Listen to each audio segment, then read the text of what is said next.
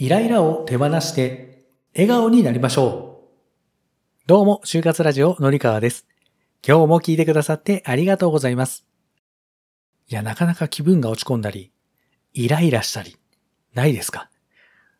まあ皆さんもね、経験あると思いますが、気持ちが穏やかな時ほど笑顔が出やすいですし、そうじゃない時っていうのは笑顔じゃなくなってしまうんですよね。あなたの心が整って笑顔になればなるほど、あなたの周りには笑顔の人が集まってきます。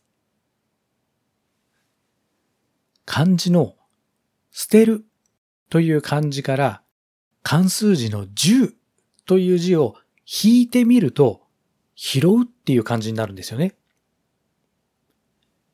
自分がストレスに感じていることをちょっとずつちょっとずつ、まあ10回なのかなどうなのかな？え、くらい、少しずつ手放していくと、あなたの本当の気持ち、拾い上げることができるかもしれません。ストレスはどんどん手放していっちゃいましょう。今日も最後まで聞いてくださってありがとうございました。概要欄も見てくださいね。ではまた。